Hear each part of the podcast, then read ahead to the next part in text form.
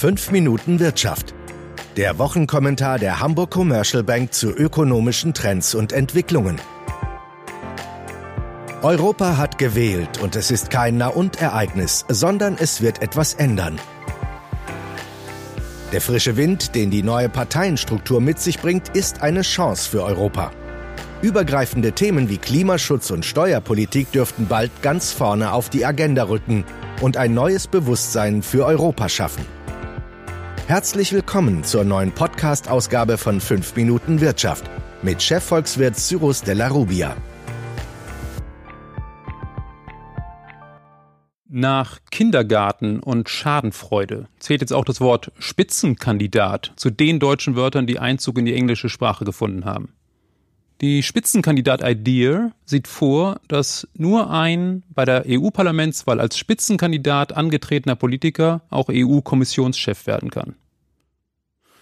Davon sind nicht alle begeistert. Der französische Präsident Emmanuel Macron etwa und der niederländische Präsident Mark Rutte möchten vielmehr an dem alten Verfahren festhalten in dem die Staats- und Regierungschefs das Vorschlagsrecht haben und dabei aus einem wesentlich breiteren Personalpool schöpfen können. Abgesehen von den Verfahrensregeln geht es natürlich auch um ein Personalkarussell mit zahlreichen zu besetzenden Top-Positionen. Neben dem Posten des EU-Kommissionspräsidenten steht die Nachfolge von EZB-Präsident Mario Draghi weit oben auf der Agenda. Daneben sind unter anderem noch der Präsident des Europaparlaments, des Europäischen Rats und der Posten des Außenbeauftragten zu besetzen. Parteien und Länderproports spielen dabei eine wichtige Rolle und es gibt einen Konsens, dass nicht alle Positionen von Männern besetzt werden sollen. Um die Komplexität noch einen Grad höher zu schrauben, steht auch noch der Brexit im Raum, sodass sich die Zusammensetzung im Parlament, das am 2. Juli zusammentritt, noch ändern kann, falls die 73 britischen Abgeordneten ihr Mandat in Kürze wieder aufgeben müssen. Darüber hinaus ist das Europäische Parlament heute deutlich zersplitterter als bisher nachdem die konservative EVP und die Sozialdemokraten zusammen über keine absolute Mehrheit mehr verfügen und stattdessen Liberale und Grüne sowie rechtspopulistische Parteien eine wichtige Rolle spielen. Diese komplexe Gemengelage legt daher als erste Schlussfolgerung nahe, dass es noch einige Wochen dauern wird, bis die wichtigsten EU-Institutionen wieder entscheidungsfähig sind. Das kann man bedauern, ist aber nicht ungewöhnlich für die Ordnung der Machtverhältnisse nach Wahlen, wie man an den langwierigen Entscheidungsprozessen in weniger komplexen Nationalstaaten immer wieder beobachten kann. Die monatelangen deutschen Koalitionsverhandlungen von 2017-18 lassen grüßen. Eine zweite, konkretere Schlussfolgerung ist, dass die Chancen von Bundesbankpräsident Jens Weidmann an die Spitze der EZB vorzurücken größer geworden sind, weil nämlich Manfred Webers Aussichten auf den Posten des EU-Regierungschefs durch das mäßige Wahlergebnis seiner EVP gesunken sind. Zwei Deutsche auf EU-Topjobs sind in jedem Fall undenkbar. In diesem Zusammenhang könnte auch das Powerplay von Frankreichs Präsident Macron dem Bundesbankchef in die Karten spielen.